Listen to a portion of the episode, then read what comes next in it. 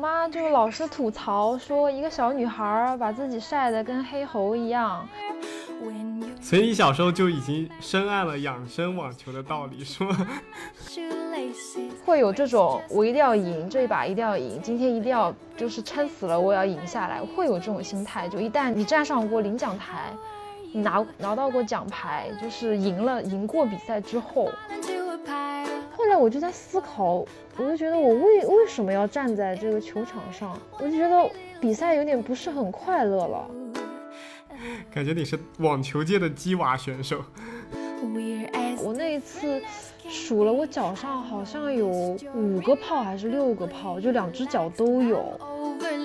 我摸到一个女孩的手，我才反应过来，原来女孩子手这么软。我就觉得我跟疯了一样，就是白天打网球，下午练射击，一个周末就这样过，就跑步而已。每个人都都可以跑啊，每个人都会跑啊。我去了一天，我连台阶都迈不上去，那个腿。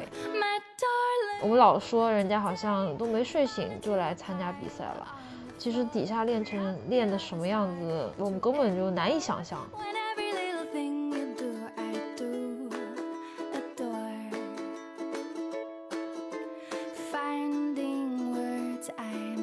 嗯，各位听众好，欢迎收听新一期的周一说，我是主播雨欣。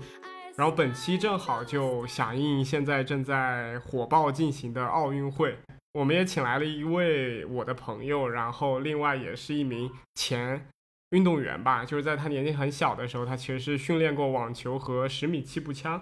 然后小慧先给大家打个招呼吧。大家好，我是小慧。呃，我是算是业余运动员吧，参加了比较多的那种青年比赛啊，这种。你是在什么时候进行的比赛？是在哪一年？从我小学二年级开始，那可能是十几年前开始。啊，嗯，从早就混迹体育的圈子。对对对，很小就被发现了有这个运动的一点小天赋，走上了这条运动之路。那，小时候到底是为什么你会就是被挑选去就是练体育呢？是因为你什么骨骼清奇吗？还是因为你个子就比正常人要高，腿就比正常人要长？因为呃，是小学二年级的时候，确实是比同龄人可能就是运动方面会比较突出，会比较好一点。然后就是我们的体育老师就问说：“那你对？”呃，网球感不感兴趣？其实当时就对网球是什么东西，其实根本不了解。嗯嗯，教练就说也没事，就是去到那边去试一下，看你感不感兴趣。就是你感兴趣的话，你就可以尝试一下；不感兴趣的话也没事嘛。然后其实是我家长呢，就是比较喜欢说这个体育。也是因为我小时候身体不太好，就是大家会觉得练体育啊会比较强身健体。强身健体，对，是这种心态，嗯，然后就是去接触了一下，就是我现在想想还挺壮观的。当时是一起，就是同我们这同一批，将近我感觉有十几，可能有十几个、二十几个，就是小孩。两年级的小孩，但最后陆陆续续可能大家觉得不合适啊，觉得累啊，就可能就只剩下了我们就几个人，七个人，对，所以就从这里慢慢的开始说接触运动啊，这种比赛啊之类的这种。所以从小开始你训练体育的时候，它是怎么样子的一个训练方法呢？因为你最早就是你之前是网球选手嘛，然后后面慢慢转到十米气步枪是吗？对。对，然后你先跟我们讲讲第一，就是你在更小的时候的网球的那那那个时候的那个阶段的训练吧。就当时你刚进去训练的时候是什么样的一种体验？哦，可以说是，就是嗯，因为呃，你手上就是没有什么力气嘛，所以基本上就是每天任务就是捡球，就没有怎么。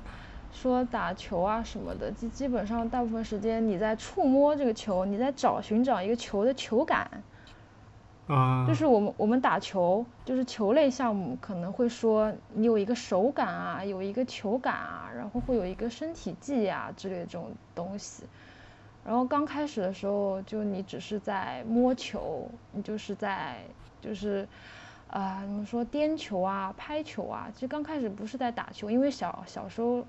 小学二年级开始嘛，说你手上也没什么力气，就是大部分时间你是在就是找到一个球的感觉，你就是在建立一个球感。啊，嗯，其实对于我来说，其实训练过程其实蛮枯燥的，就是每天就基本上就练体能，然后练练球，其实很多时候其实都是在练练球感、练手感，然后练体能。啊，我有个问题啊，就是当时你在训练的时候，你是像上学那样子一整天都在训练，还是说你在文化课的呃基础上再去？就课余的时间去参加这个训练哦哦，这个我可以跟你解释一下，就是呃文化课是正常的，就是每天早上去上课，然后下午四点四五点放学之后就马上赶到那个网球场，然后呃一般是两个小时的训练时间嘛，打球之前你就先吃一点东西啊，然后。稍微垫一下肚子，然后你等训练完之后，你再回家吃饭。就是上学时候是这样，然后周末呢，就是呃，一般是上午打。其实我们一般都是挑天气比较恶劣的时候打，因为也要锻炼你的身体素质嘛。你就不能挑最舒服的时候打，你必须要找最一天中最热的时候，或者是天气最不好的时候打。所以周末的话，一般就是上午，然后可能是上下午都打。然后放假基本上是每天都要到，教练是要求是每天都要到。嗯，所以所以就等于像你们跟其他的小朋友相比，你们除了文化课你们要上之外，你们什么作业什么也都要交的情况下，你还得把所有课余的时间都花在这个训练上，是吗？哦，对的，基本上就是这样，因为你不去的话，教练就会说嘛，就是嗯。就是少，就跟呃练音乐一样嘛，就是说你一天不练，就是手会生呐这种。我们其实也有差不多这种道理，就可能一两天不去啊，你就会有点就生疏，所以教练会要求你就不要说经常不去啊，最好还是多练一下会比较好。所以大部分时间就都是放在这边了。嗯。那这样子的话，你在学业和体育上有一个侧重吗？就是当时小的时候，肯定说不能两手都抓的那么好嘛。这时候会就有有没有人会就比如像文化课会更好一些，有些人可能就更关注于自己的训练上，就可能不顾文化课了。会这样会有相相应的就是互相的影响吗？哦，有有有有，嗯，像我们当时那个时候是初中的时候嘛，就是。呃，可能会有人招去体育学院这种，就走一条路是体育学院的路，然后走另外一条就是还是文化课加体育，然后，嗯，就是体育就稍微会，就可能偏重文化一点，然后当时是去我们去统一挑选嘛，嗯。我们当时是有挑中了，就是一男，就是我们这我们这个小队里面，就是一男一女，挑中了一男一女。然后这个男生是去了体校，去了一年，但发现这个确实太太累了，然后他也是太侧重体育了，他可能还是更想说，嗯，文化方面他就是更多，他想还是以后包括以后走的路啊，或者是目前啊，就是。包括跟家人商量啊，可能还是偏向文化一边，因为他体校的话，这个训练量还是挺大、挺累的。嗯，对他后期回来之后，还好是初中嘛，所以后期回来就是花了一个可能一个暑假的时间，就重新抓文化课。然后另外一个女生就是，就是她可能就是很有很明确的目标了，她就是要抓文化，所以她就是直接就没去。啊，所以这其中也是有选择的。对，可以选择，你可以选择不去，他没有说是必须要去啊。这种，我那时候其实 我我其实心里还挺不服气的，就是为什么我没有选我嘛？对，但是确实后来我发现这个，呃，因为我本身是就是抱着一个强身健体的心态去就是接触网球嘛，所以呃我的底子啊什么确实是要比别人就是稍微差一点，所以这个。体校啊，这种就是没有办法去，它这个强度太大了，可能是，嗯，我这样的话受不了。嗯，你你接触到的最大的那种训练强度是什么样的？你有经历过吗？嗯，最大的训练强度，那个时候还是按照我们来的嘛，就是每天就是太阳就是夏天最热的时候，挑早上天气最热的时候打，比如说九点到十一点啊，或者。就是八点到十一点啊，然后下午最热的是两点钟开始打到五点啊，基本上这样打一个夏呃打一个夏天这种打一个暑假，每天都这么打，每天这么练。我感觉，因为我之前看过小慧的一张照片嘛，就是她小时候打网球的一个照片，我感觉就是真的跟黑猴一样，就特别特别黑。对我妈就老是吐槽说，一个小女孩把自己晒得跟黑猴一样，就是把我扔在就是大家堆里面，我就像黑猴，然后把我扔在非洲人堆里面，我就像个，我就我觉得跟他们差不多。我妈就老是很说为什么就是要这么辛苦，说就。嗯，练体育啊，女孩子为什么不练练文静的东西啊？就是要练体育。就是我爸妈是两个不一样的想法。就是其实是我爸特别喜欢体育。那当时你自己是一个什么样的立场？哦，其实一开始的话，我是属于那种，就是快乐网球，你就你能理解吗？我就是想，我我我能理解，就是想玩一玩，学一学。我就想玩玩，我觉得也挺好的。然后教练也说，就是我。也算是个，就是，呃，就不用说很好吧，就是算也可以过得去的一个苗子，就是属于那种白天就是上课累啦，然后有点觉得坐在那里枯燥啊，然后放学之后你还可以运动运动，然后跟他们就是跟队友之间啊，又是有说有笑啊，就有点释放的感觉吧。嗯。但是后期，哎，后期我也一直，因为小时候不懂嘛，我就我就挺不喜欢打比赛，因为我们一年可能会有一个两场到三场的比赛嘛，因为我们是代表我们区域呃组成的这种网球队，所以是要参加比赛的，代表区域参加比赛，所以我就觉得挺，我每次比赛我觉得好痛苦，为什么要打比赛？不能快乐网球吗？所以你小时候就已经深谙了养生网球的道理，是吗？对呀，我就觉得快乐网球啊，每天嘻嘻哈哈的，然后跑跑跳跳的，我觉得挺快乐的呀。就是一旦这个东西沾上比赛啊，沾上需要你有出成绩啊，沾上名利啊，我就觉得，嗯，有点压力了，开始有有点焦虑，是吗？对，我就开始就觉得好像没有这么快乐了。嗯，哎，但是我现在看到那个奥运比赛，我不知道是因为就是他们的赛制已经。太强太引人注目了，还是什么？就是他，我感觉参加奥运会的那些选手，他们其实好胜心是特别强，他们其实竞争意识也很强，就是很想比赛，很想赢。就你当时也是这样子一个状，有有人有这样子的一种心态和状态。哦，那这种状态肯定就是第一名、第二名，他们绝对是有这种状态和心态的。呃，其实虽然这么说，到最后，嗯，我开始比赛之后，出成绩之后。只要你一旦出了成绩，你就特别想赢，啊，会有这种我一定要赢这一把一定要赢，今天一定要就是撑死了我要赢下来，会有这种心态。就一旦你站上过领奖台，你拿拿到过奖牌，就是赢了赢过比赛之后，会有这种想特别想赢的心态。嗯，所以这种比赛本身就会促使人会产生这样好胜的一种心理，是吗？对，就不管你在参赛之前是多么的佛系，你可能只要接触到这个比赛，到后期你就是想赢，就是想击败，可能是那些既定的一些对手啊，或者是一些强敌啊之类的。对，我就其实特别能理解，像比如说最近那个打羽毛球的那个叫叫陈清晨是吗？叫陈姐，是的，她不是跟韩国队员打比赛就很激动吗？嗯，就是会喊啊，会叫，其实心态是一模一样的，就是我们会特别的兴奋，就手都会抖，然后很紧张，会很兴奋，特别到打到你很就是比赛很焦灼啊，很紧张的时候，你整个人都会很兴奋，就是你就是心情就特别想赢，特别激动，然后特别想喊两声。所以当时就是你在比赛的时候，你觉得这种兴奋感是反而会影响你的发挥，还是会其实对你的发挥是有帮助的？哦，那是会有帮助的。嗯，它有，我感觉啊，它有在激发你的一些就是一些潜能吧。比如说我可能平时比赛可能打一个小时多了，我就觉得好累啊，打不动了。但真的到了这种紧张啊、很激动的时候，可能一个一个半小时、两个小时我都能打下来。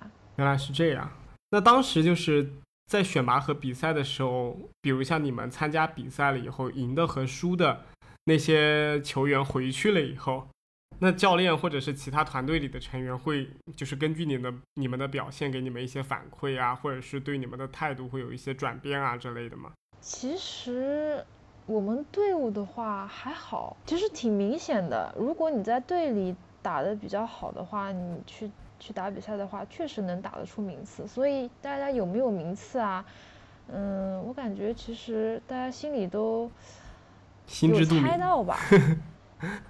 就是说我目前的这种打到这种程度啊，去去里打比啊市里打比赛能不能出名次啊，是有感觉的。嗯，我们队伍的话不会什么在意，就是你的名次啊什么的，可能我们都比较佛系吧。对啊，感觉相对来说是很佛系的一支球 对，因 为我们是人数都招的比较正好。我们的比赛是这样的嘛，就是分单打、双打和团体。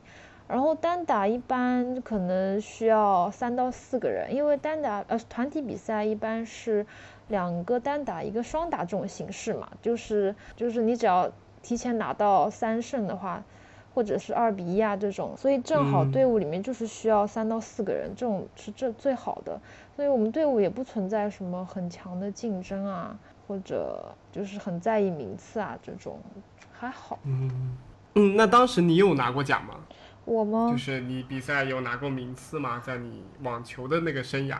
对，网球生涯其实是有的，不说特别好吧，就是名次还是有的。因为我们的比赛赛制是这样的，就是留最后八名，就是你打到前八，然后就会进行，就是前八之前，比如说十六进八啊，或者三十二进十六啊，这种属于淘汰制，就是你一旦输了，你就就结束了。但一旦进了八之后，就属于循环制。就是就要争一个名次了，然后呢，我算是哦，我这这就要，其实我觉得这就要提到说，运动员就除了天赋啊，就是其实我觉得运气也挺重要的，对于一个运动员来说。啊，为什么这么讲？因为抽签什么的运气是吗？对，比赛要抽签嘛，就是你抽到的对手。就是我觉得我可能运气也比较好，我抽的对手都实力可能比我差一点，然后我一旦拿过名次之后，我就属于只要是前八就属于是种子选手，然后种子选手是一个固定的排位，我们就不需要抽签了。之后的比赛，后续有人再碰到我们，他也是因为他是抽签上来的嘛，我们可以理解为他是属于比较弱的。啊，我了解，对，就属于也是之前。呃，一轮，比如我们叫我们说的那个叫你说的那个点叫一轮游嘛，嗯，就是大多数会有一些一轮游的选手，就是抽到我们这来，这样的话越来越越到后面就是运气会比较好一些吧，就是到我们手上就可以名次会比较高一点。对，就一旦你有了名次之后，这样的感觉就是一旦你有了名次之后。你后面的话都会比较顺利一些，可能到你手上的都是不是特别好的选手吧，可能比较一般的选手。那因为你当时练网球的时候，因为才两三年级、三四年级，我觉得还是一个很小的小孩子嘛。那你教练当时给你们的一个训练方式主要是什么？就是他难道是？以那种以德服人的吗？还是说他就是会口头会骂啊，会打啊这样子？哦，那不会，因为我们当时小嘛，就是他在我们眼里就跟老师一样，所以就教练说什么我们就做什么。因为当时比较小，他属于那就有点像上体育课的那种感觉。对，其实就上体育课，然后他也不会说那时候太小的话，也不会说给很大的压力。他还是会有一有时候觉得看出来我们觉得挺无聊啊，挺枯燥，啊挺枯燥啊。他会，嗯，就想出一些就简单的小游戏啊，稍微玩一玩，就是然后再开始训练这种不是很枯燥的训练。比如说，呃，我们打就是我们就是会有下网和出界嘛。就我们训练当中，比如说打十个球，嗯，如果下网出界太多的话，就他就要惩罚或者就是。要练得更多，然后你十个球都打的是好球的话，你就可以提早休息。会以这种方式说，嗯，跟我们训练。吵打就打骂，其实很少很少。骂其实打更少，骂可能有时候会有吧。那也跟体育课一样，就可能小孩子太皮了，他就骂两句，我觉得还是可以接受的。还可以，我们这一批基本上。嗯，他没怎么骂过，只要他说赶紧去训练，其实我们就会赶紧去训练。他说赶紧去捡球，我们就去捡球了。可以，就长，其实反而是长大之后啊，大家有点叛逆，有点倔啊，就是会跟教练，比如说有一些看不顺眼啊，或者有点争执啊之类的，很少很少，基本上很少很少。那你小的时候，因为你是小学的时候去练这个网球嘛，然后我很想知道，因为当时很多小孩子他可能如果没有兴趣班或者是没有补习的话，他基本上就可以有一个在家里玩的时间嘛。你当时就是在练这个网球的时候，你剥夺掉了你所有周末的时间以及放学的时间，你当时会感觉到就是这个东西占据你太多时间，你不是很想做嘛？你也想跟其他小孩子一样去玩。其实吧。这就是我提到的 快乐网球，我就觉得我就是在玩，我没有把它说当成一个很很苦很累的训练，我觉得是在玩。所以你当时在训练的过过程中，你还觉得挺快乐的？对，我觉得挺快乐的，就说说笑笑啊，然后就就在我心里，这其实就是在玩。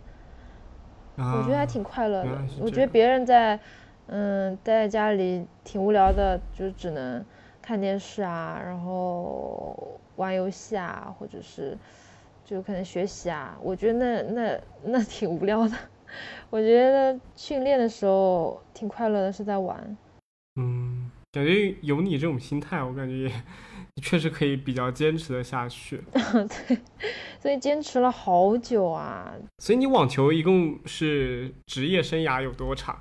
嗯，从二年级开始，然后一直到初二。因为初三要中考了嘛，所以停了一段时间。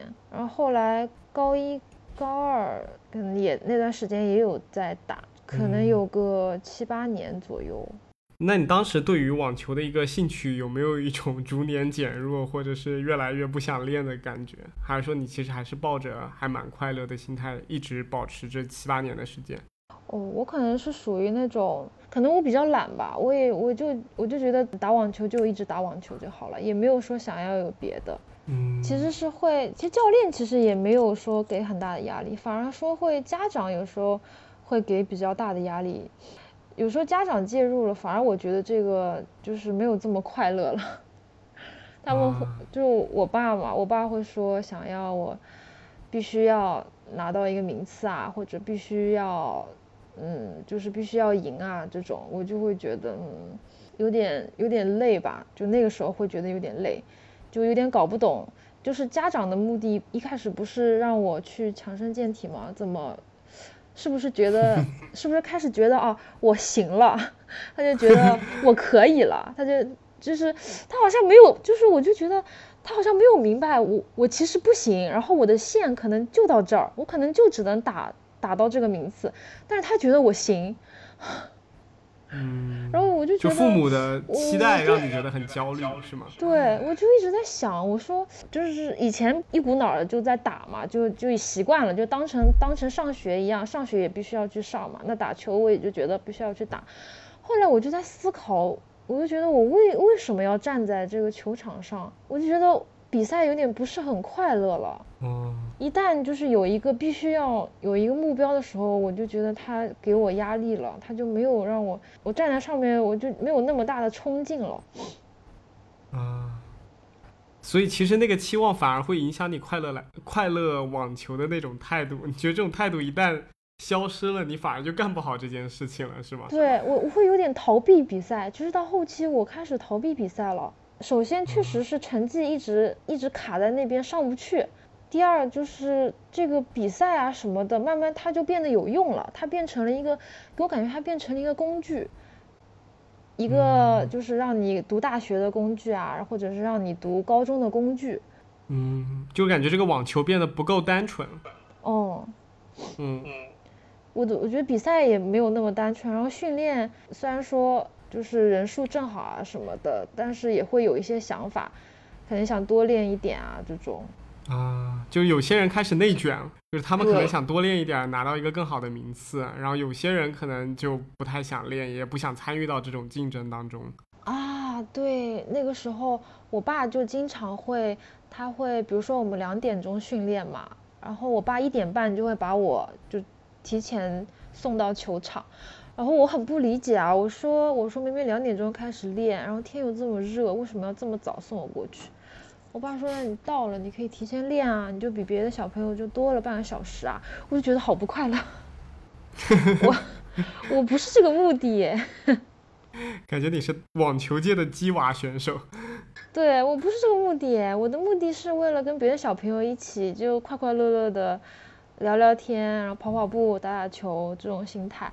然后他还会晚半个小时来接我。我说为什么要晚？人家小朋友都走了，为什么就留我一个人在那边？就本来我可能可以提前提前回去，就是休息休息啊，玩一玩，写个作业什么的。结果就只能傻待在那边。我爸就说你就再 多，你就多，比如说练练发球啊，就一个人，因为一个人你就练不了别的嘛。我爸就说练练发球啊什么的。唉，我就觉得好累。所以那个时候，后面你对网球的整整个比赛的想法就改变了，是吗？当你觉得不够单纯的时候，对，首先是确实也是，嗯，因为他有这个要求嘛，他是如果你想拿到当时如果想拿到国家二级运动员的话，就是双打团体都没有用，必须要单打拿单打出第一名也不止，还要单打拿到拿到第一名，你才是国家二级运动员。啊，然后就是你也能明白吧？就比如说你同一级里面，你总归有一个人永远能考第一，或者他永远掉不出前三，有总归会有这种人吧？那网球也有啊，就是这种天赋型选手啊，他就是这样永远掉不出第一、第二，只要有他就是第一，就很难啊，确实打的也有点气馁了吧。嗯，就有一个那种顶天强的人，比如像突然有一个什么张怡宁这样在乒乓球界，你就根本拿不到第一。就算你打的再好，但是他已经是天花板。对呀，就是我只要撞上他，我的什么，我的什么，我的什么拼劲啊，什么兴奋啊都没有用。我在他前面我就蔫儿了。啊，什么花头都没有用，在他面前。这么恐惧，所以你有变遇到那种真的。很强的网球选手吧？对，就可能是我们就是我们当时的大魔王吧。啊，所以是有这这这这种人的。那你当时跟他的那种状况是什么样？你是想成为他，还是很怕他那种？我想，我想跟他学习吧。但是确实他的球感，就可能是天赋，确实他要高一些。他的手感啊、球感啊都比你好。嗯。这就很难办。嗯，你想跟他学，但是有些东西真的好像是学不太来的。就是所以，其实，在体就是运动员的这个体系里边，你觉得天赋可能会比后天的努力会更重要一些，是吗？嗯，对，我可以跟你解释。其实刚开始，刚开始，其实我们整个队伍的人成绩都特别好。刚开始可能我们，呃，三四年级、四五年级开始打比赛了嘛。其实我们队伍的成，我们队伍出的成绩都挺好的，但是，一旦进入初中啊、高中之后，就发现就跟别人开始有差距了。同样的对手，就是，呃，这一批对手，其实我们是，我们一直从小学，因为我们年纪相仿嘛，所以，就我们等于是永远的对手了。啊，对，因为就是同样，你们就这级别就会对阵这一级别这个年龄段的选手，是吗？对的，所以就你就会发现有一个女孩，就突然之间以前打的还很一般，我们就说她突然之间开窍了，爆发了，就无人能敌了，突然就打的特别好了。那你觉得是什么原因？就是她很突然找到窍门了，她突然就找到了自己顺手的打法啊、节奏啊这种。所以是有这样子发生，就突然有一刻顿悟了一样的感觉，然后突然就之后打得很好，是吗？对，他就像突然醒了。我们前就说他打得很不好啊，很一般，我们都看不上他，就根本看就没有把他放在眼里。这种，那时候我们我们教练会说，就是打他就随便打嘛，就是以前不都输给你们嘛，就教练这么说。后来就发现就是跟他没法打。啊，你们有从背后去了解他的那个？就是训练，你有发现他有更努力的去训练，还是说他有什么别的技巧和方法？你们有去做这种功课吗？我们会就是问问嘛，就是说你现在怎么打怎么好，就是呃，可能也不会全部告诉你，就可能这么直白吗？跟你打就是打打，就就打哈哈，就跟你说啊，就是练的比较多啊这种，因为这也属于这也属于机密嘛，毕竟我们是是要做十几年的对手跟几年的对手嘛，这种也不会说告诉你很多。嗯。我们还是会属于偷藏一些自己的料啊，什么什么这种。那你之前有藏起来自己的什么料吗？对，会有一些自己料，像那个时候，像我们有时候打比赛，我们后期会打很打很长时间，可能要拖个两个小时、三个小时。像我就这种耐力型选手，我属于我就喜欢把人家拖死啊。但是我有个缺点就是。打多了之后脚上容易起泡，我不知道你有没有这种经历啊？我打篮球的时候，翻打久了以后，就是大拇指和小拇指那边特别容易起泡。对，我是会起泡，呃，然后第一次第一次起泡的时候，我根本不知道是什么情况，我就觉得脚就是鞋子里好像有玻璃，啊，然后我暂停了可能有两次，我就在那里使劲的倒，然后我还脱袜子，我就是没找到说鞋子里有什么东西。然后后来我越跑越多，就很疼，非常疼，就好像你脚踩在，就是你鞋子里有玻璃，然后脚踩在玻璃上那种感觉一样，你在奔跑。后来等我就是回去上去，他有休息的地方嘛，我就去休息的地方一看，就是超大的一个泡。主要很麻烦的就是后面还有比赛，比赛是每天都有的。这个时候我们就是要躲起来，就是这时候就是我我。这些事情就一记得特别清楚，就你必须得躲起来处理你的伤口，不能让任何人，就是除了你队友和你教练，就是任何任何别的队的人，你都不能让他们看到你受伤了。啊，他们就知道要怎么怎么跟你打，怎么打你了，对吧？对对，他们就知道啊，你耐力不行了，你跑不动了，你脚上有伤了。嗯。然后你包括你身上有任何伤，就你只能在队里说。你不能告诉任何人，也不能表现出一点点说你脚有点瘸啊，腰有点，你要扶着一下腰啊这种。啊，尤其像网球，它是一种对抗型的嘛，它不像举重啊或者像跑步一样，它就是一个人能够完成，它是要通过两方互相博弈来达成。是啊，所以就是不能让任何人就是抓到你有什么嗯不舒服的地方，或者你。你受伤了，这种就绝对不可以。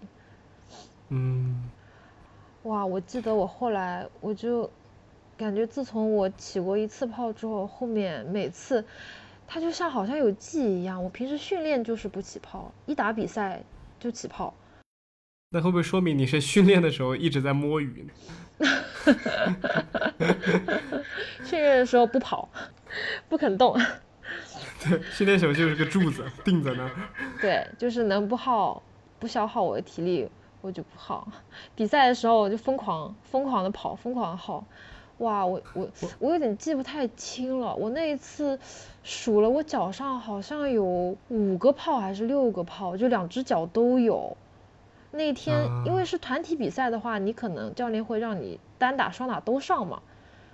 然后赛制也有可能规定说，当天又开始同一同一天还有单打比赛，就同一天可能有团体加上单打，所以我一天可能要打三场，啊，或者是打两场。所以那个炮会很影很影响你的比赛是吧？对，一场可能可能要打一个小时、两个小时这种，然后又晒啊什么的。我是我是记得有一次最严重的是脚上，就打到天都黑了嘛才回家。嗯。然后脚上啊全是泡啊，就根本走不了路，脚上都缠了。就是，呃，你一旦起泡了，你就就赶紧就躲到就没人地方，先把泡啊挑破，然后把脓水挤掉，然后就我会有自带纱布啊这种，就把脚缠的特别紧，就不能让那个就皮再乱动啊这种。后期听着好像后期有一次，对那次就是泡多到我根本。然后比赛那天可能也多，就是根本没有时间处理。我后来就顶着满脚的 泡回家。嗯。关键是第二天还有比赛，就没有结束。那你当时心态会有崩吗？就面对这么多脚上六七个泡的时候。哇，我真的是快疯了，路都走不动那种。嗯。那除了像泡这种伤病，就是很多运动员嘛，在职业生涯中也会遭遇一些，比如像骨折啊，或者是像，呃，就是脚踝的一些问题，它可能是比较严重，可能会就是需要休息比较久，甚至会影响整一个运动能力的。那这种你之前有见过你的呃队友或者是对手有这样子的情况出现吗？呃，我是有一次是打比赛的时候是对手扭伤了。嗯，然后后期他好像就没有办法说再参加比赛了，可能需要休息了。嗯，像我们队内也会受伤，但是其实大家基本上都是小伤，没有很没有很严重。像我是腰腰不是很好，然后嗯嗯，然后脚踝不是很好，基本上大家腰都稍微有一点受伤。嗯。但没有说到非常严重，说要要歇很久很久啊这种，所以也都没有经历过那种特别大的伤病，是吧？因为之前看到那个奥运会里边，不是有经常会有一些运动员，比如像刘翔，他的跟腱断裂，或者是有一些其他的运动员可能会遭遭受到骨折，或者是一些呃半月板撕裂等等等的这种伤，他们觉得整个病痛带给他们的折折磨以及他们的整个。运动能力还是有挺大的影响的，就是当时可能运动员这个伤病之后，整个心态也是很崩溃的。因为最早我不是很很喜欢看 NBA 嘛，我当时就有看到，像科比受伤了之后，他的整个神情和整个心态已经不只在于这个病痛给他带来的疼痛了，还在于他可能未来对于自己的那种野心、那种欲望、那种胜负感没有办法在场上实现，会有产生那种很很很悲凉、很痛苦的感觉。嗯，会有的。说是如果你一旦受伤，就是你再也回不到之前的状态了嘛。你受伤完之后，可能是会有这样的。所以我们日常训练当中也是一直在避免自己受伤啊。嗯，就是是有在避免的，就比较小心，包括比赛啊都会稍微小心一点。就是我们打网球的话，会小心到什么地步？就球场上有落叶啊，会把它剪掉。啊，就怕滑倒了是吧？对，会滑倒，会会容易滑倒，就是有落叶啊会拿走，球场上也不能有球，因为不想要有这种不必要的受伤啊，这种会很麻烦。嗯，就我最早就我自己算平时喜欢打篮球嘛，就我之前有一次打篮球的时候，在篮下冲篮的时候脚崴了一下，就我后来也休息了差不多一个多月，脚才好，就刚刚踩下去的时候，发现脚就肿得很大的那种。然后可能也是有点扭伤了，然后后面就是我在做这个冲篮动作的时候，我都会犹豫很久，我到底要不要做？就是你内心会有这种恐惧，你这个动作就算是你可以做，你可能心里都有那个阴影，你不敢做。啊，是的，是的，是会是会有的。像我们打网球会有我们双打比赛会站网前嘛？嗯，如果你有看过网球比赛的话，就双打比赛的时候，一个人会站在前面，一个人会站在后面。对。然后站前面的人，你反应不过来的话，是很容易被球打到的嘛。啊。然后我有因为球速很快，是吗？对，因为是跟男生我们队内打嘛，然后跟男生打嘛，然后那个球快到我眨了眼，然后我不知道球去哪了，然后我一看球在地上，我就脸我的脸被打了，就是 不疼，就已经麻木了，就是没有任何感感觉，也不觉得疼，就对面的人也傻了，然后我队我队友也傻了。就我一个人在找球去哪里了？那后来你你没有发生任何的一些后期的影响吗？后期，后期我上课的时候，我用手撑着我的脸嘛，我就说我的脸怎么那么疼？我记得好像之前不止不只是网球，就连羽毛球好像连打多了打到脸上都特别痛。哦，对，有有些人如果下手比较重的话，对，都是会挺疼，因为。我之前看过有一个林丹，就是在一个西瓜面前打那个羽毛球嘛，就整个西瓜都被他打烂了。我就想那个东西如果往脸上，这脸不得被震碎了？是他们这个，就是羽毛球看着前面是，呃，泡沫还是什么软的，后面是羽毛，哇，就在他们手里这个球还是球速还是挺快的。我后期就是说，我的脸怎么这么疼？我还在想为什么脸这么疼，后来想啊，那天被打了。你们当时比赛的时候会有自己的什么偶像，或者是你们会因为网球嘛，就可能当时当时世界上也有很多很知名的一些网球手，你们当时会看他们的比赛吗？或者是去学他们的整个动作啊，或者是一些方法？哦，会会看，其实经常会看，然后就是看他，有时候看他怎么打。其实动作这个东西，我们是本人每个人都有自己稍微有一些固定的动作了，就动作不怎么会改，就看他一些战术啊，他怎么打别人啊这种。但其实也要因对手而异嘛。所以你们对你们小时候去打网球之后，会慢慢建立起对这种运动的一种热爱吗？我会有，就是即使后后面我不再打球了的话，我也说会练一些别的，就是怎么说已经习惯了，说经常在运动啊，嗯，没有办法说每天什么都不动就这样一天。所以你现在就算就是待在家里，你也会做一些东西，是吧？对啊，比如说就拿瑜伽垫，就是很简单的东西，就是先维持一些自己的，就是身体的素质啊一些。所以这个是运动员生涯给你带来的东西，是吧？你就闲不住。因为你你这个身材吧，你就我以前不觉得，就是嗯，就是我手上因为打网打过网球之后，手上都是老茧啊。嗯就手啊，其实会变得比普通女孩会稍微厚一些。嗯，因为是手握那个网球拍，网球拍是吧？握了比较久。对，但是会厚一些。然后有一次我摸到一个女孩的手，我才反应过来，原来女孩子手这么软，就是很软很嫩，然后很细，特别是手掌心。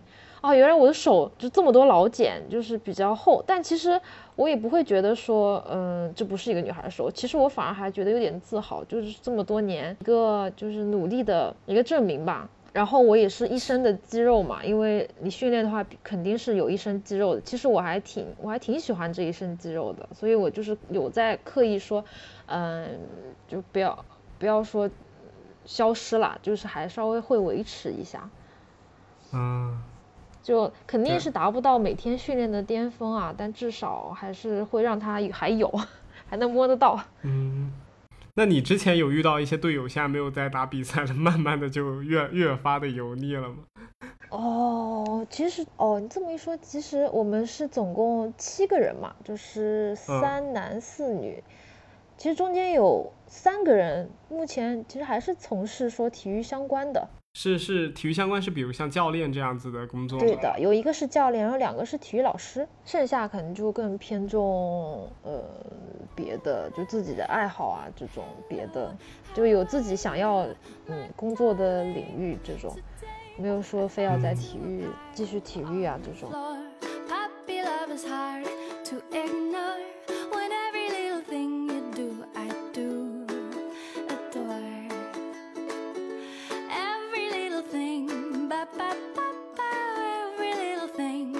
然后可能听众朋友不知道，就是小慧她从最早的练网球，然后后面在网球练到一半，或者是练到她刚刚讲的，呃，初中了以后，然后她又转去学十米气步枪了。对，然后这个经历能跟我们讲一下，我当时为什么会突然的从一个体育项目转到另一个感觉很不搭嘎的一个另一个运动项目去？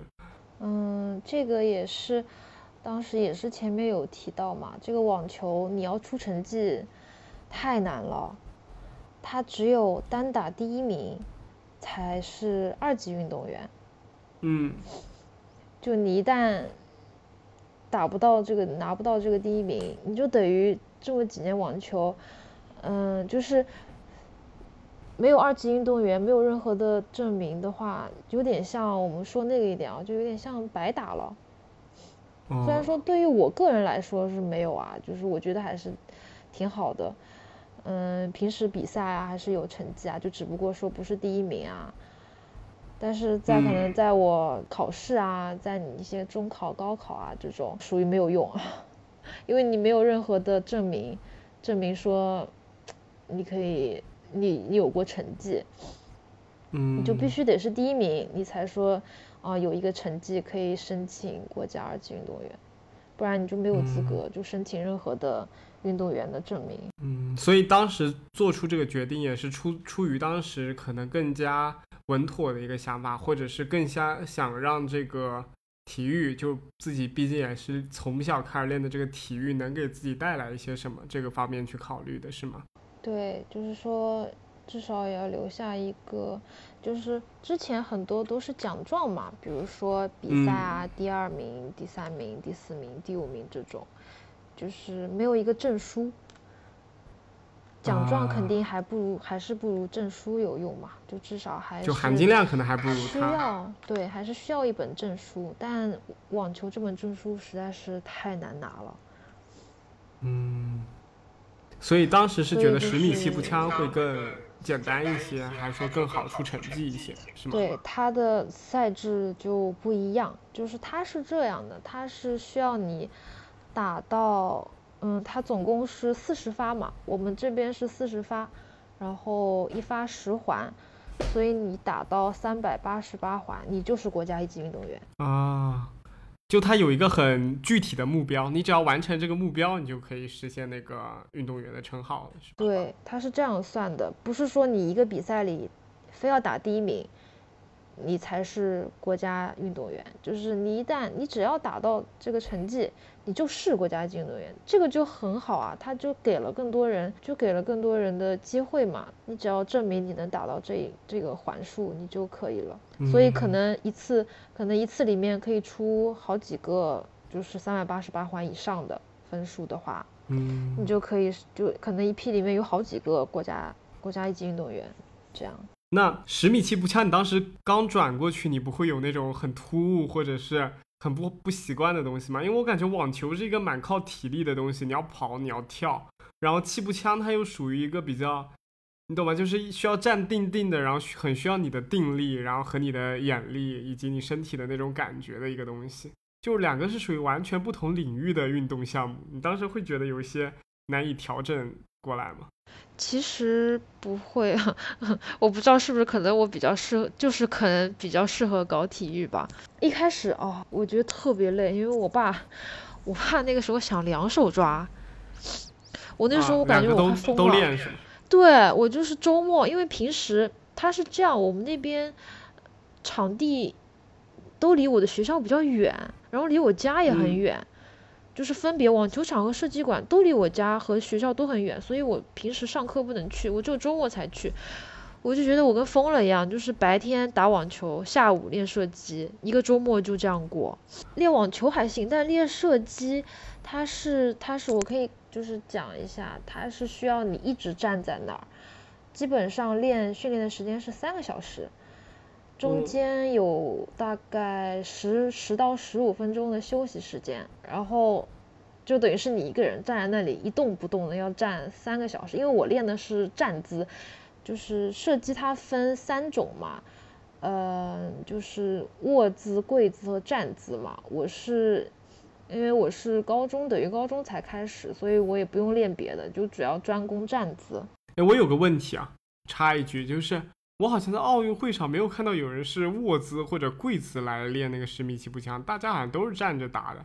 哦，其实我前两天有看到那个，他有说什么射击三项嘛？其实三项，我我我觉得应该就讲的是这卧姿、跪姿、站姿三项。可能因为就是第一天是站姿，可能大家都比较关注第一天，后面的慢慢就杨杨倩拿那个奥运金牌的那一场，对对对，他就是站姿是吗？我跟他。弄的是，就是我跟他的项目是一模一样的，包括他的衣服、裤子、枪啊，所有的设备都是一样的，枪架，所有东西都是一模一样的，所以我还挺有感触的。我看着他比赛的时候，啊，你当时有看那场比赛吗？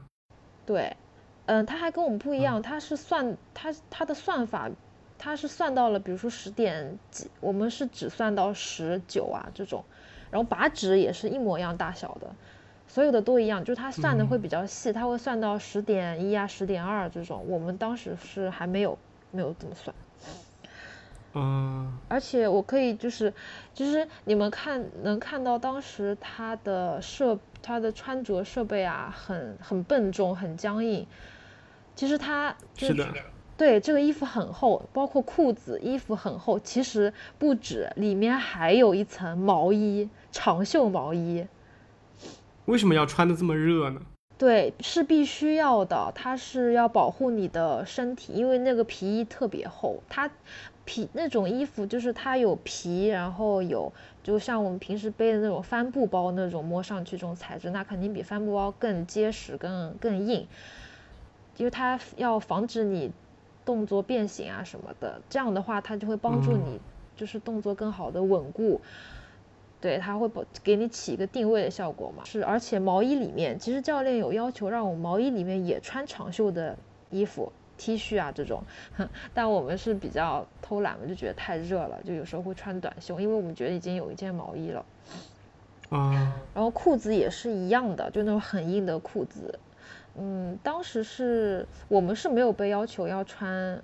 就是毛线裤，可能可能如果更严格一点，毛线裤可能也是要穿的。但我们当时所以就是说穿毛线裤，穿的越多是越好的，是吗？就是穿的越多，可能重量越大，你的手就会更稳一点。它是需要，其实是嗯，其实不是重量大，它是需要你的衣服比较硬，你这样的话就不能乱动。它是需要你比较固定在那儿的嘛。如果你的衣服太松啊、太软啊，你就人就容易晃。你晃动了，那就是很大的偏差。就你一眼能看到那个靶纸的靶心特别小，你稍微一点对，就只有一块钱硬币那么大。对，其实我现在还留着那个，我有些就是就是那些靶纸还有一些，所以他必须那时候我们教练还开玩笑说，呃，我的那个衣服被我穿的有点软了嘛，他说要刷一点浆上去，然后要晒一晒，就是要把那个衣服弄硬弄挺。啊，那个衣服就是硬到，如果你穿着的话，你是没有办法坐下去的，你只能站着。对，这可能就是站姿必须要穿的衣服吧，就你根本就没得休息，你就只能站着。啊，所以说站姿其实对于射击来说是不太稳定的一种姿势，所以他必须要用这种很多衣服上面的东西来影响他的整个射击方式。所以经常在电影里边，我们看到那种狙击手，一般都是。握着的握着来寻找目标的，因为可能握姿会更稳一点，是吗？呃，应该是的。不过我，嗯，我没有练过握姿，是我看到他们有练握，呃，就是另外的队员啊，他们有练握姿。对，握姿其实我因为当时我是接触的时间短嘛，刚开始大家都是站姿，可能到后期啊，就是练的多了，你就开始练握姿啊、跪姿这种，就接触更多的比赛了。那当时你就是练十米气步枪的时候，你是因为半道进去，你是一个可能年纪稍微大一些的选手，那当时会不会进去有点不适应呢？就像个插班生一样。啊，是的，就很尴尬，因为同批的全部都是嗯初中生，然后可能还有小学生，大家都很小，但其实小孩有些小孩。其实还蛮可爱的，他们还会跟你聊聊天啊什么的，因为大家训练都比较累嘛，就是想说讲讲话，啊，就休息的时候讲讲话啊，分散分散注意啊这种。嗯。因为小女生比较多嘛，男孩子会稍微少一点。不过其实后期其实虽然说有加联系方式啊什么的。可能也是因为年龄差的比较多嘛，就只是说训练的时候，可能大家会聊个一两句啊，什么什么的。就后期不训练的话，其实也就没什么联系。对，哦，对，还有那时候就是实在是因为，嗯，就是为什么要改成步枪嘛？就本来是，嗯，两个都在练，后来实在太累了。练步枪的时候，我本身练网球腰就，嗯，你不是说伤到什么地步吧？就是不能超负荷。你可能平时打网球三个小时已经是够了，但我下午又又练射击，然后射击它是需要你腰有一个，就是你必须得站，你可能站在那你都会觉得腰疼，你更别说它是有一个举枪的姿势要卡在那边，哇，我基本上练完射击之后，那个腰真的是站也不行，坐也不行，真是没有办法了，所以我后来。哎，我就说实在没办法就放掉一个，就是也是看那个网球实在是太难出成绩了嘛，就是说要么就放网球，既然射击能出成绩的话，嗯，本来就是半路进去嘛，就好好说把射击抓住，然后出一个成绩，至少至少有个成绩出来嘛。所以就是对于运动员来说，如果出不了成绩，对他们来说是很焦虑的，是吗？就是如果你是这个成绩你是有用的话，比如说你要考高，你要考大学的话，这个成绩你要有用的话，确实是挺焦虑的，就比赛会有种压力在。诶，我有一个问题就是。如果像你刚刚讲的去参加比赛后，是什么样的选手能够被送去就是打世锦赛啊，或者是奥运会啊？是一层一层选拔上去的吗？哦，那就是像我说的那个时候打网球一样，就是体校会来招人，然后就直接去体校。哦，然后就是全职的在那边练这个项目是吗？对，因为你看到很多项目，其实大家都是从很小的时候就开始走专业的了。你边读边打的话，其实肯定是不行的。嗯，你真的要很肯定在时间上就不如专业选手。对，你要很认真的出成绩的话，你肯定是要走专业的，就趁你身体情况是最好的时候就去练，好好练。嗯。那就是说，你你其实专业运动员可能在同一个项目上，其实花费时间可能是你的好几倍，甚至他可能每天都在训练。是的，是的，那是没错。那个时候我不是说我们队里有一个男生是去了体校吗？他说就是早上好像五六点就要起来，然后就要练体能，就要跑圈啊，然后。后面可能，然后训练啊，然后再上一点文化课，下午又开始训练啊，然后吃饭，然后又住在那里，他是不能离开的，他等于是，嗯，体校嘛，他有住宿的嘛，你就必须住在那里，哪儿都不能去。有点像一个训练基地，然后你就在里边一直待着，然后一直训练，一直上课。对，就等于上个上个学校，然后是一个住宿学校，什么都在里面。培养一个运动员也挺不容易的。然后运动员本身也要牺牲蛮多他们的时间和精力，需要是一个很需要意志才能达成的东西。哎，是的，没错。你当时在打那个气步枪的时候，你最好的成绩是什么呢？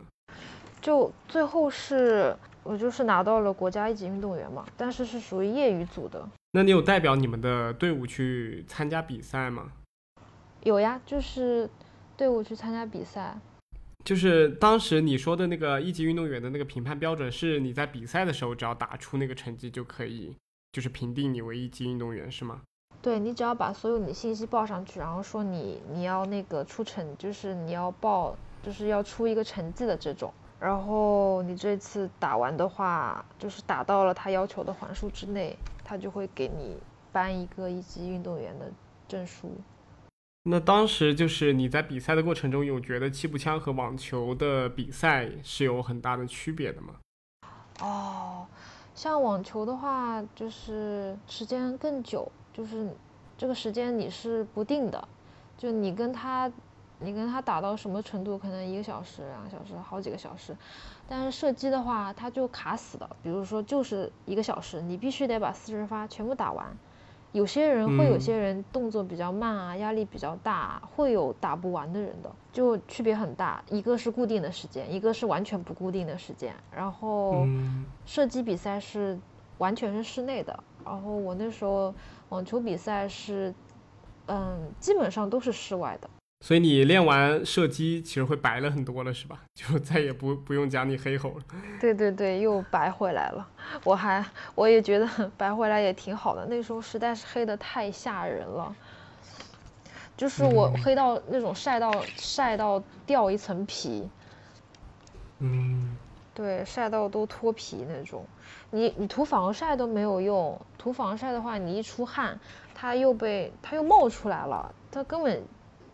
然后你汗一擦又掉了，所以我们到后期就很猛，就是连防晒根本都不涂，因为对我们来说没有任何用处。那相较于这两个就是比赛，你觉得对于网球和十米气步枪，你会更喜欢哪一个运动？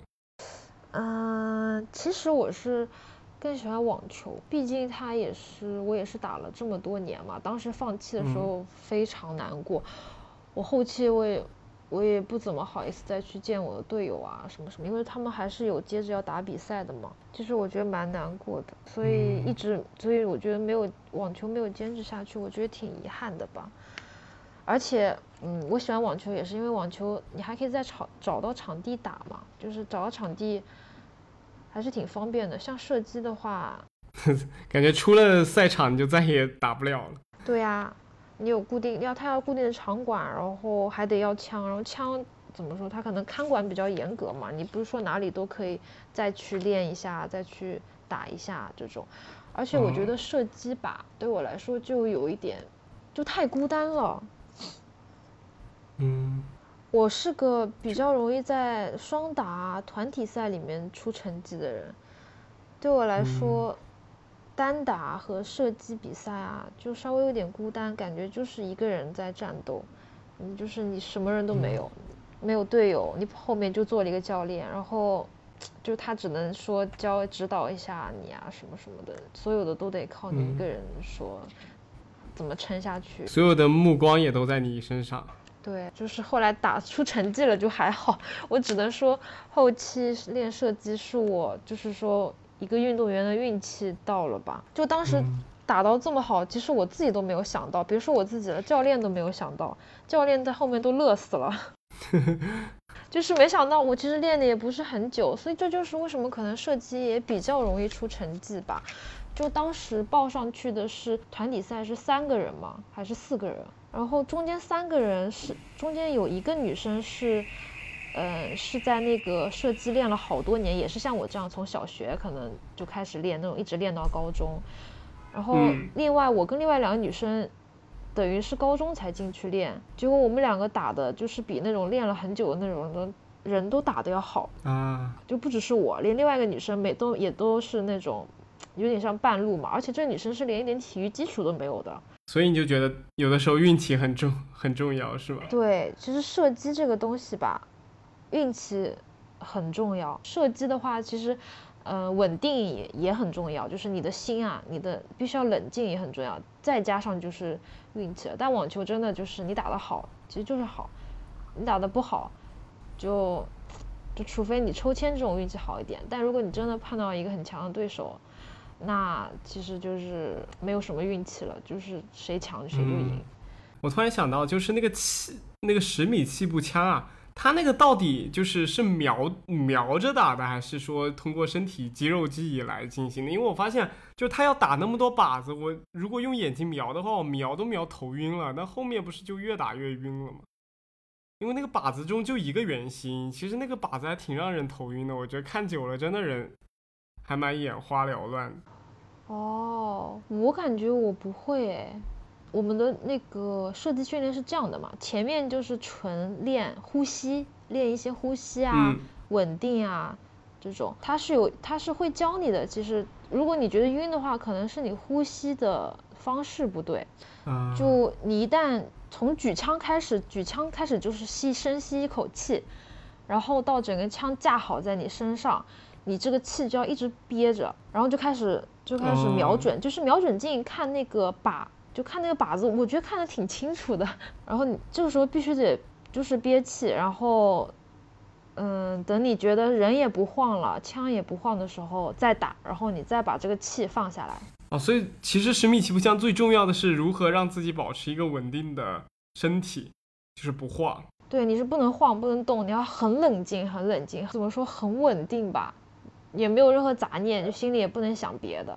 那个瞄靶子倒是其次的，就是保持身体稳定才是最重要的，是吗？对的，然后站姿也很重要，就是你要好好的站，你要对准了。时间久了之后，你也会有一套自己的站姿，你就知道你有时候身体会有一些什么特别的小小抖动啊，比如说你比较喜欢往往哪边抖啊，你就你就稍微调整一下站姿，后来你就知道该怎么站了。所以这个相对来说比较容易上手吧。我之前看奥运会里边有很多那种很强的射击运动员，然后他们其实之前打都挺好，可能最后一个只要稳定在七环八环，他们就能夺冠了。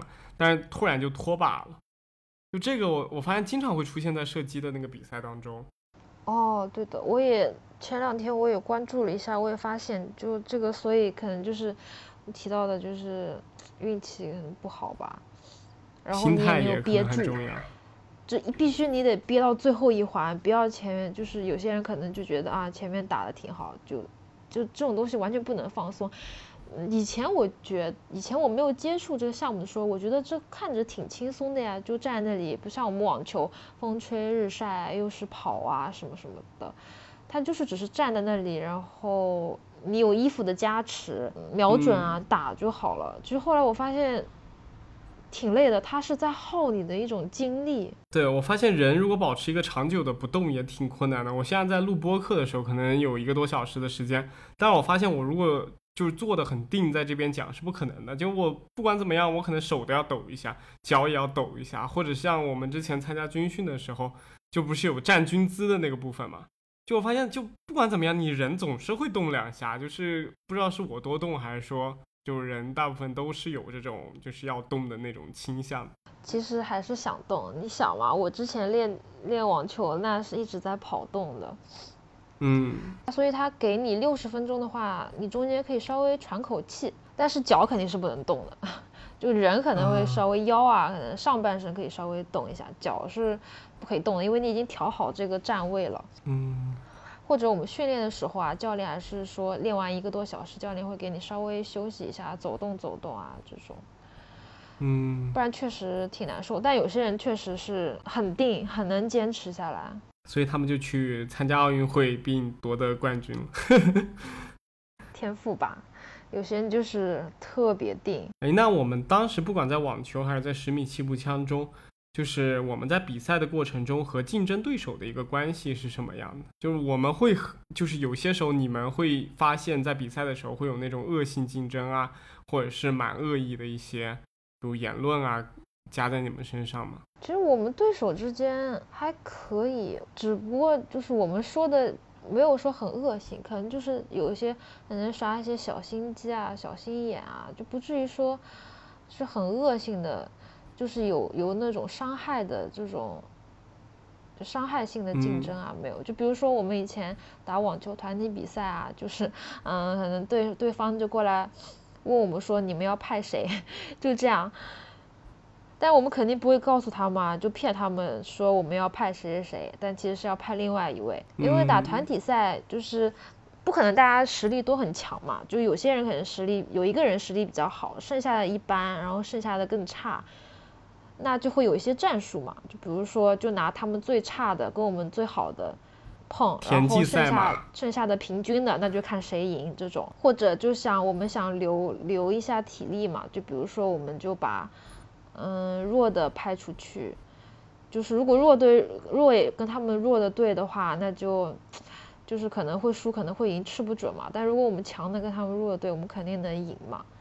然后剩下的就拼，就拼剩下的单打和双打这种，其实还好，不会说什么很恶性的这种竞争啊什么的。因为其实大家实力都摆在那儿，你你再怎么搞小动作啊，其实如果真的你遇到很强大的人是没有用的。所以我们很多时候也觉得没有什么必要说搞这种小动作。有道理，我觉得就体育里边很多还是硬实力。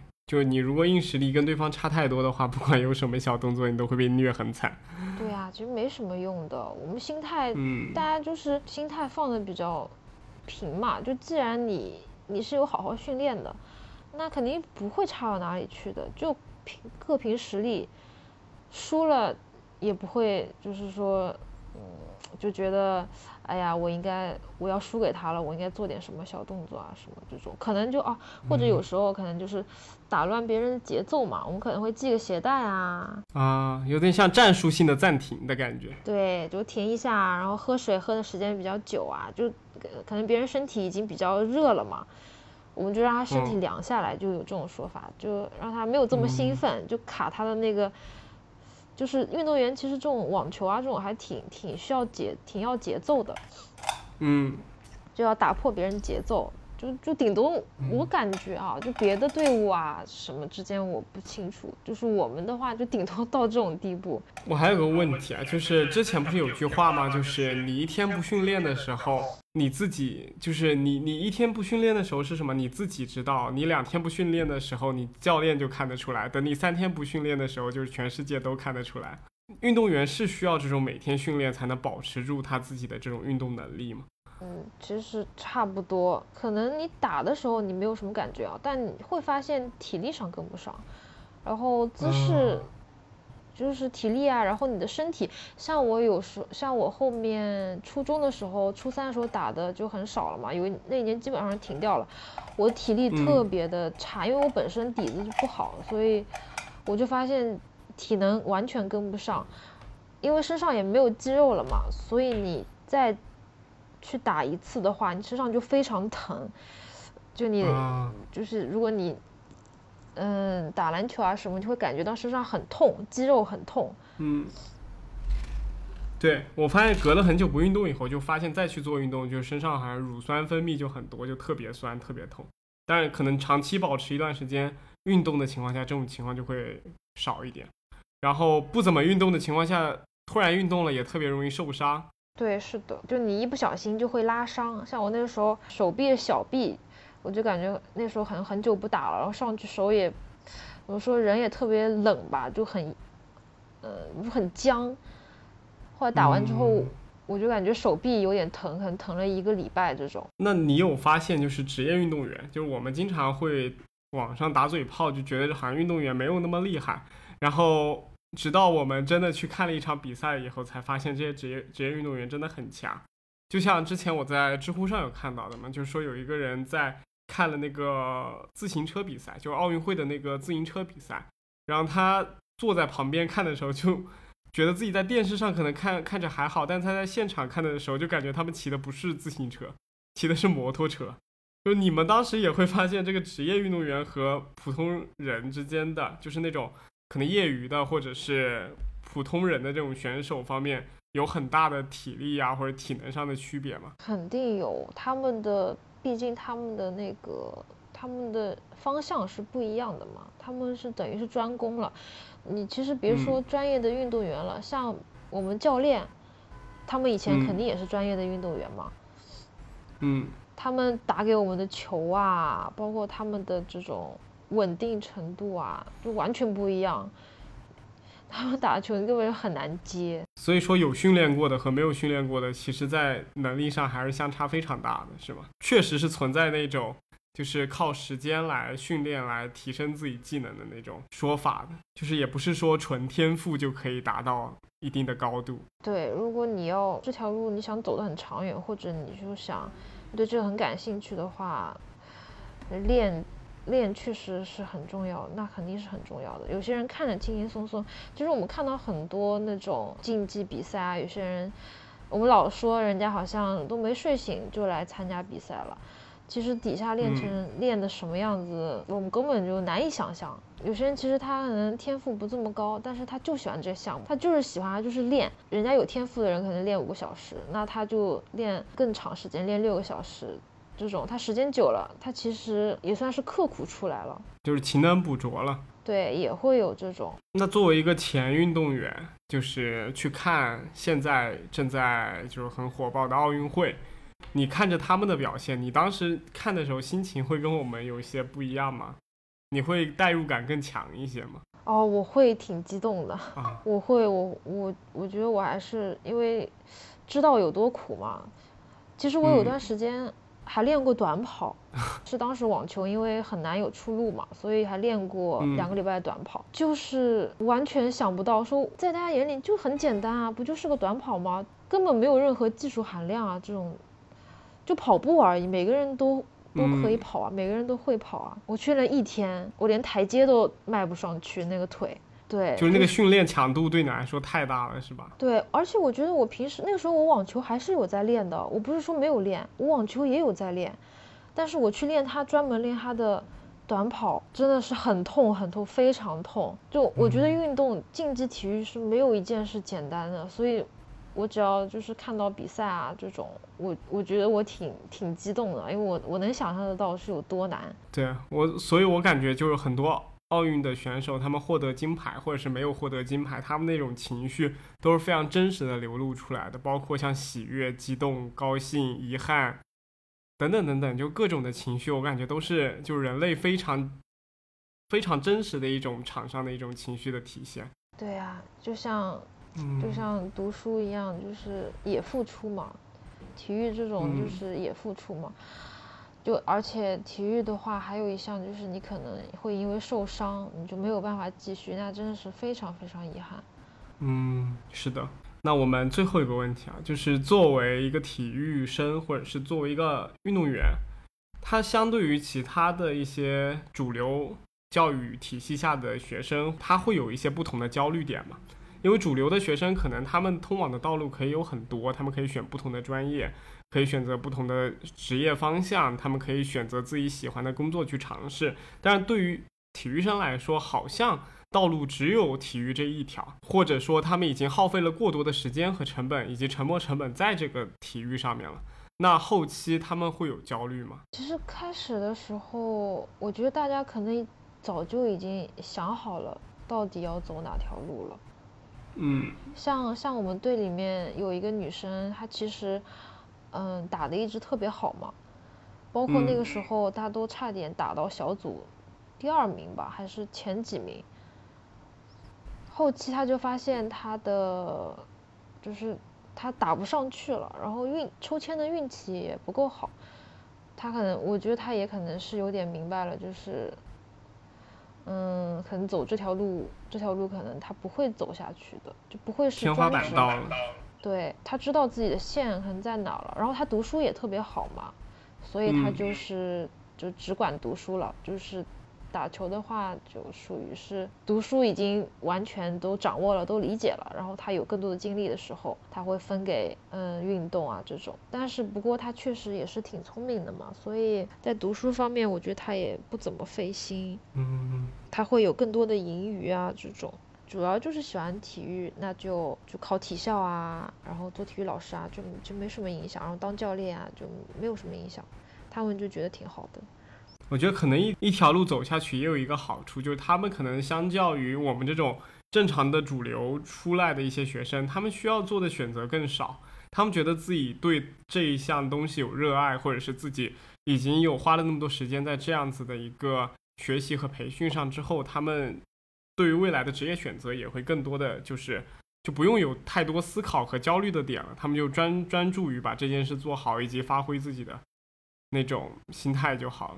自己的专业水平就行。对的，对的，我就觉得是从嗯很久以前，可能小学或者呃初中或者高中，我感觉他们可能已经就是想好了，我就要走这条路了。我以后嗯当教练啊，当可能嗯这种就是跟体育从事体育相关的这种职业，他们已经做好这种准备和想法了，所以就就决定就走这条路了。嗯，他们也是挺，其实看得出来是挺喜欢的。嗯，如果没有兴趣的加持，我觉得是很难去维持的。就毕竟因为很苦嘛，又很累，然后又需要是靠非常多时间来堆砌起来的这种能力和技能。所以看了我们奥运会就是不停的挥洒汗水的健儿，我们也觉得很不容易。就是他们为国家，为帮国家获得荣誉，其实牺牲掉了很多自己的一些。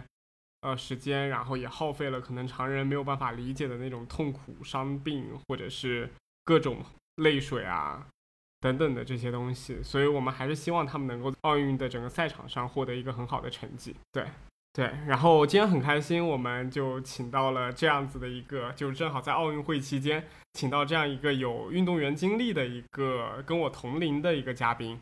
然后也很开心，他跟我们分享了他的体育生涯以及他在两个项目中转换的一个过程，也让我们学习到很多，也了解了很多。